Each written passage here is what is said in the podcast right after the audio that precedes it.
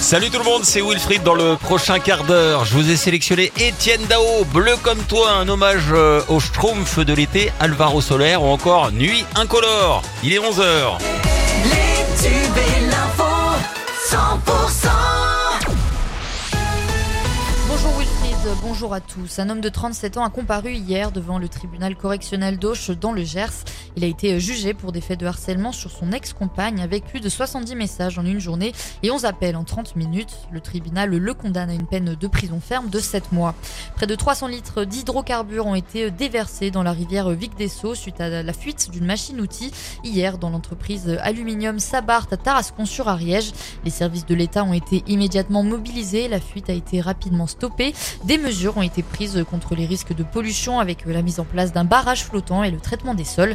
À cette heure, aucune mortalité de poissons n'a été constatée. Par mesure de précaution, la baignade, les activités nautiques et la pêche sont interdites jusqu'à nouvel ordre.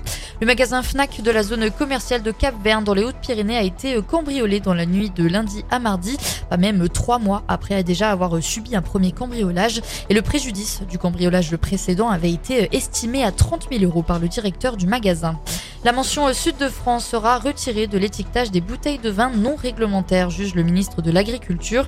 Il vient de l'annoncer aux interprofessions viticoles d'Occitanie et ça se fera d'ici la récolte 2025. La présidente de région, Carole Delga, dénonce une décision bureaucratique qui dénote le manque d'ambition du gouvernement en faveur du développement de la filière viticole. Et dans le reste de l'actualité, les très fortes températures combinées à des vents forts allant parfois jusqu'à 60 km/h en mer ont provoqué des incidents des incendies majeurs en Grèce depuis 8 jours.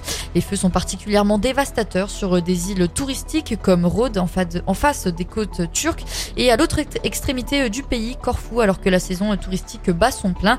Un quatrième front de feu inquiète les pompiers dans l'ouest du Pénélopez et deux pilotes d'un Canadair sont morts dans le crash de leur avion et le corps d'un homme a été retrouvé carbonisé hier.